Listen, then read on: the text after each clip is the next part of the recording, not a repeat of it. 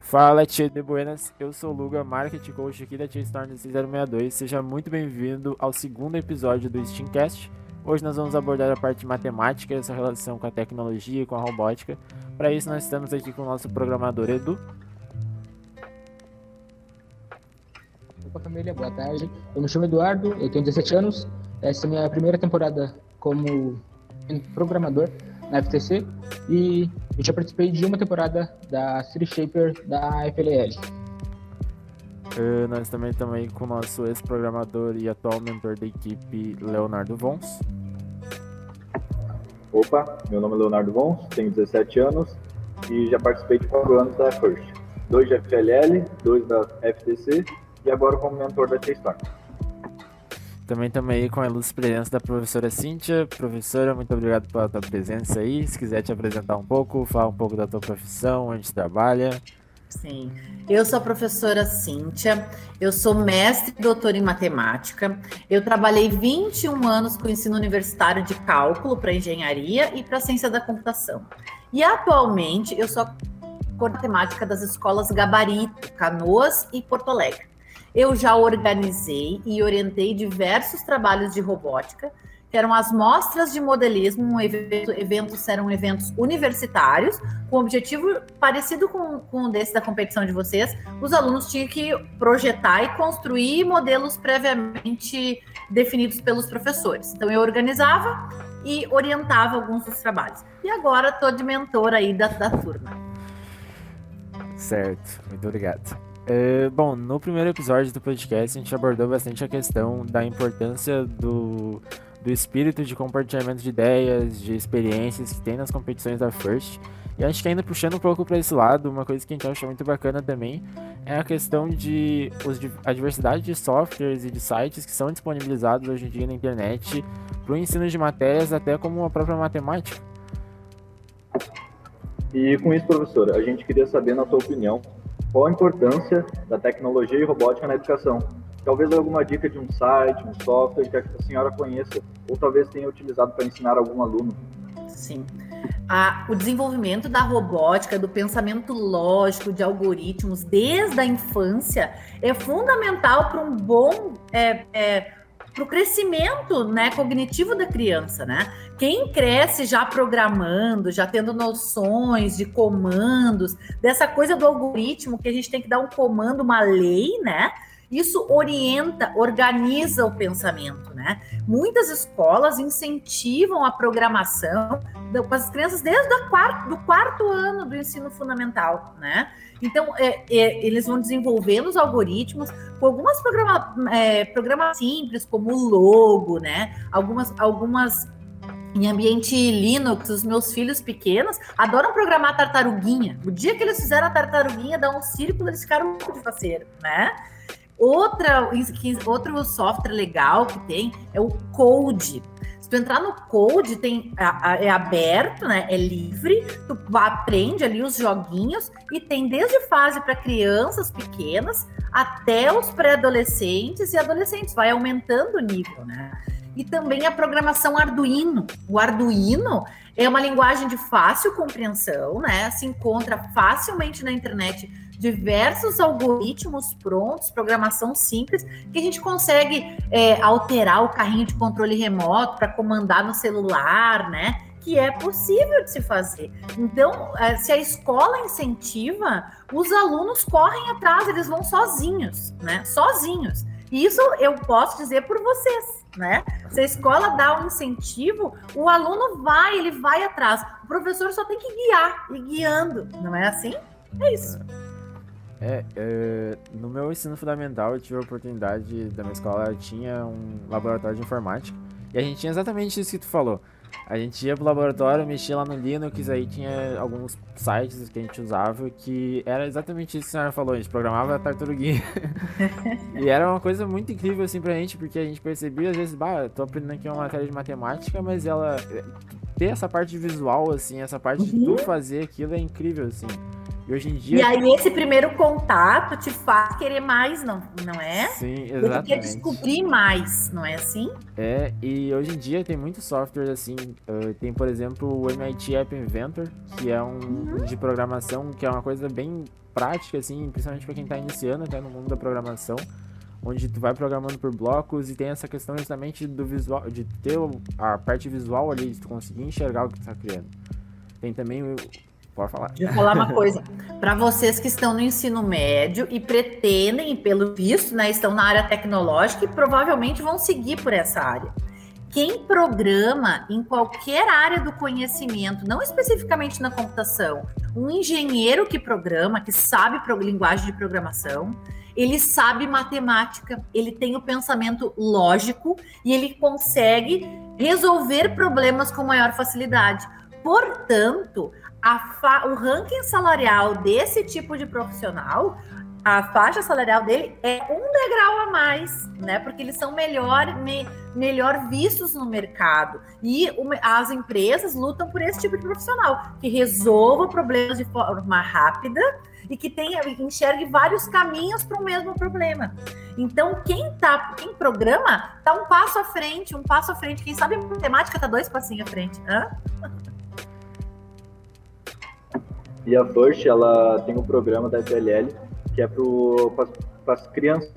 Então, ela está desde, desde pequeno colocando a programação na vida das crianças. E a First é do, até as criancinhas, até agora, mais ou menos, com 16, 18 anos. Então, ela quer. É esse primeiro passo que faz. Ela trabalha bastante com Lego, que é, uma, que é, um, que é os bloquinhos. Então, é super fácil para as crianças aprenderem. Aqui no colégio, a gente já ensinou bastante o, os pequenos lá. Então, é uma coisa que desde o começo é muito bom eles, eles pegando, que nem a senhora disse. Uhum. É, e até na. Tem a aviação social que a gente realizou no passado ali na a Capaz aqui de Sapucaia do Sul, onde a gente fez justamente isso. A gente pegou a robótica Lego e levou lá pra eles, demos algumas aulas de robótica Lego, programação. Mas assim, pra eles, assim, ver a felicidade Uhum. deles é uma coisa incrível, assim. Nossa, é- vê se mexer, ah, eu dei esse comando e foi para direita ou foi para esquerda, ou bota um sensorzinho ali na frente, um sensor de luminosidade, aí bota umas etiquetas no chão, daí se lê, se some a, some a cor, ele vai para um lado, vai para outro. Nossa, isso para criança, é- meu Deus. mesmo, tipo, ah, acho que eu comecei a ter envolvimento assim com programação e tecnologia, acho que faz uns 3, 4 anos. E, mas eu comecei, tipo, programação ali para fazer um programa no computador, pá. Mas assim que eu entrei na, no SESI aqui e teve esse contato com a robótica, de poder ver, por exemplo, um, um motor girando, porque eu dei esse comando, eu achei muito, muito legal, de, muito legal pelo fato de que, tipo, uh, é, eu posso ver na prática aquilo funcionando, que se eu mudar o bloco ali, ele vai girar conforme o que eu quero. Então eu, eu achei que eu podia entrar mais a fundo sobre isso e quando gente está trabalhando numa empresa assim de automação, por exemplo, que vai gerar um motor, vai gerar todo um mecanismo para fazer alguma função específica. Uhum. E agora puxando mais pro lado da programação, né? Tu, Cíntia, né, nossa professora de matemática, nossa querida mentora de matemática e programação, tu acredita que um, um estudante que deseja aprender a programar, que tem interesse nessa área, ele tem que ser bom em matemática para isso? Olha só. Ele não precisa ser bom no começo, né? Mas a programação vai deixar ele bom. Porque a programação vai desenvolver nele o pensamento lógico. E para ele, e ele vai, se ele gostar mesmo de programação, ele vai necessitar de saber mais matemática. Porque à medida que a gente vai avançando na programação, a matemática vai ficando mais robusta, né? Então, mesmo que ele não seja bom de matemática, ele não sabe a fórmula de Bhaskara de cor, né? E aí ele começa a trabalhar a programação, ele vai desenvolvendo e vai desenvolver algumas aptidões nele que ele nem sabia que tinha. E aí, no momento que o pensamento lógico está formado, que ele entende o algoritmo, os algoritmos de solução de matemática se tornam mais fáceis. Então, acaba que uma coisa ajuda a outra, né? ele quer desenvolver a programação, ele começa, quando ele começa a entender o processo, em matemática, gente, para solucionar qualquer tipo de problema, o que a gente aplica são algoritmos. Na programação também são algoritmos. Então, não é que ele tem que saber matemática, ele vai saber, vai, vai desenvolver a matemática à medida que ele vai programando. E acabar que ele vai ficar o fera em matemática. Não foi assim que aconteceu contigo, Eduardo? Hã? Pior que foi, porque por mais que uh, eu, eu nunca fui, tipo, mal assim em matemática, mas também nunca fui tão bom. Mas daí desenvolvendo assim esses programas e tal, tu vai com o tempo entendendo melhor toda aquela situação de expressões matemáticas, de operação lógica e tudo mais. Uhum. Quer ver as matrizes quando tu aprende na escola as matrizes. Tu não dá bola para aquilo. Para que, que eu quero saber isso? Calcular essas matrizes triangular, resolver sistema, determinante. Mas quando tu vai programar, que daí se tu tem essa necessidade, tu vê que as matrizes são uma forma de se armazenar informação e saber trabalhar com elas, né? Se tu sabe trabalhar com elas no algoritmo, na programação, isso facilita a tua vida. E aí tu vê a, utilidade delas. Não foi assim, ó, o Leonardo tá concordando, porque ele já tá usando as matrizes, né? Então, eu tava. Há um ano atrás eu estava programando e eu encontrei essa parte de matrizes. Aí eu cheguei no meu professor, ele falou, ué, mas como é que tu soube de matriz? Eu falei, da programação. Aí ele, ah, isso aí vai aprender daqui um pouquinho mais pra frente. Aí ela me deu a basezinha para começar na programação. Aí eu fui junto com a programação e a matemática andando junto. Isso! Assim que eu tinha na programação, eu ajudava na matemática, da matemática para programação, ia trabalhando junto. Viu? Viu que não foi. Viu? Nem combinei com vocês a resposta, ó. Tá vendo? É, eu acho que também a matemática, ela pode. É, se a gente for ver assim dentro da área do Steam, ela tá não só na programação, assim, mas no próprio CAD, só que daí acaba abrangendo mais a área de geometria, porque Tu vai trabalhar ali Sim. com medições, com ângulos, vai determinar o ângulo de uma peça, a Sim. circunferência que tu quer, a área. A trajetória, né? Sim. É, e essa temporada da, da FTC mesmo, eu acho que das últimas temporadas que teve, é a temporada que mais tá puxando para essa área de matemática, de física, que mais tem essa questão de tu, pá, eu preciso saber o peso desse negócio aqui, eu preciso calcular a área de tal, de determinado objeto, preciso calcular o lançamento que ele vai gerar, a curva, a parábola. Isso, isso mesmo. E aí a gente enxerga que a matemática tá sempre, né? Tá no cotidiano. E se tu vai mais a fundo, Léo, depois tu lembra de mim, eu vou estar tá vovó daí, mais velha. É, tem uma parte da matemática que é chata pra dedéu, é álgebra, tá? Álgebra linear. Mas ela é, é, ela é, tu sabendo bastante álgebra, ela é fundamental em computação sabe? Tem uns guri da computação que às ah, professor, se não fosse álgebra, álgebra abriu o mundo para mim, né? Na teoria do, de grafos, né? Que utiliza bastante, e aí, e é, é álgebra pura, é matemática básica pura, mas é fundamental na computação, então tu te obriga a aprender, né?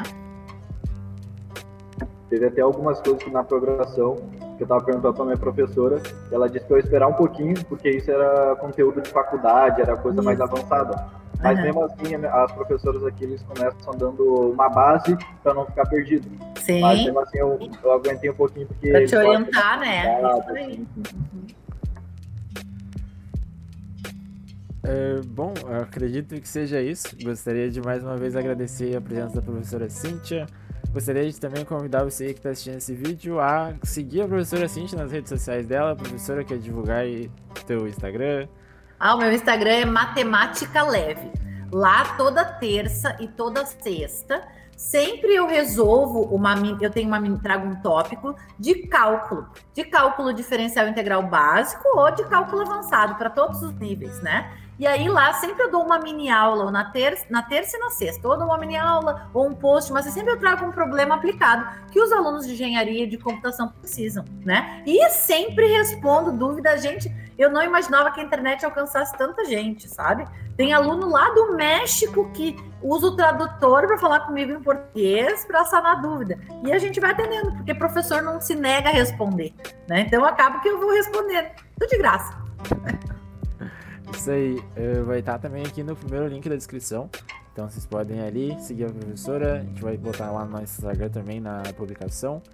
E gostaria de convidar também você que está assistindo a acompanhar o próximo episódio da série do Steamcast. Nós vamos abordar a parte de ciência e essa relação com a robótica e tecnologia. Por hoje é só, pessoal. Valeu, falou e tchau!